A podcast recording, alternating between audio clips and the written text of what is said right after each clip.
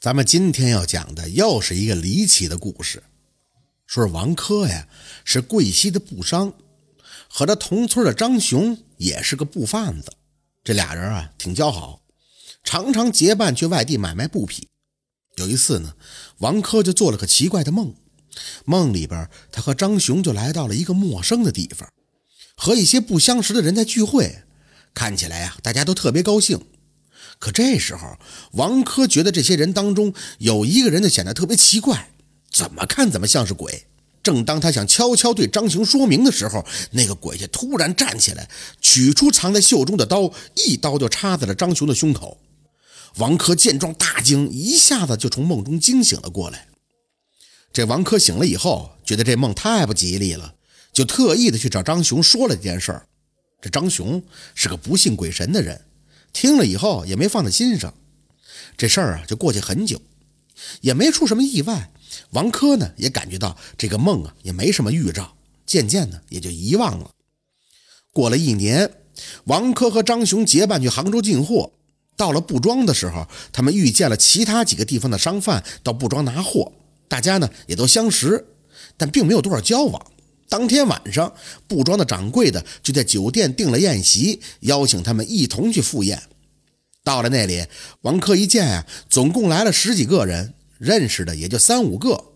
等到开席的时候，布掌柜的先起身敬酒，说了些客套的话。王珂一听他说的话，再看看这场景，突然就想到了这一切跟自己一年前做的那个梦是一样一样的。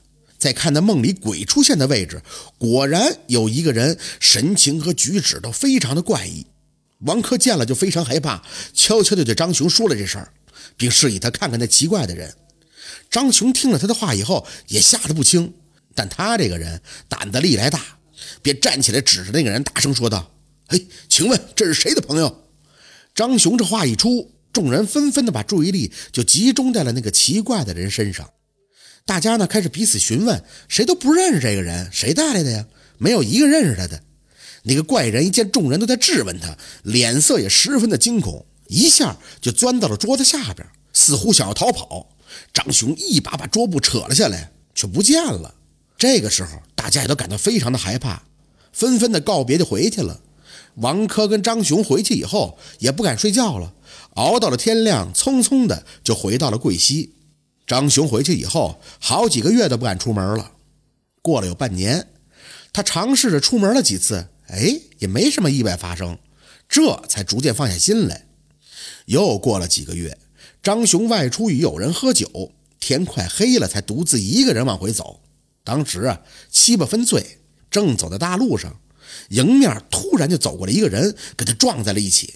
这张雄正想发火。却见来人正是那在杭州宴席中遇见的鬼，顿时这酒醒了一大半啊！那鬼一只手拉住了张雄，另一只手握着刀，笑着说：“哈哈哈哈放过了你一年，今天没人再能救你了吧？”说罢，一刀就把张雄杀死在了路上。时间算下来，刚好是一年前杭州吃饭的那一天。王珂听了这件事以后，也只得叹息：“这是命中注定。”这张雄啊，也真是在劫难逃啊！反复的想想，还是得罪人家了，要不怎么就非得不放过他呢？所以呀，但行好事，莫问前程。您说呢？这就是难逃鬼刃的故事。感谢您的收听，喜欢听白好故事更加精彩。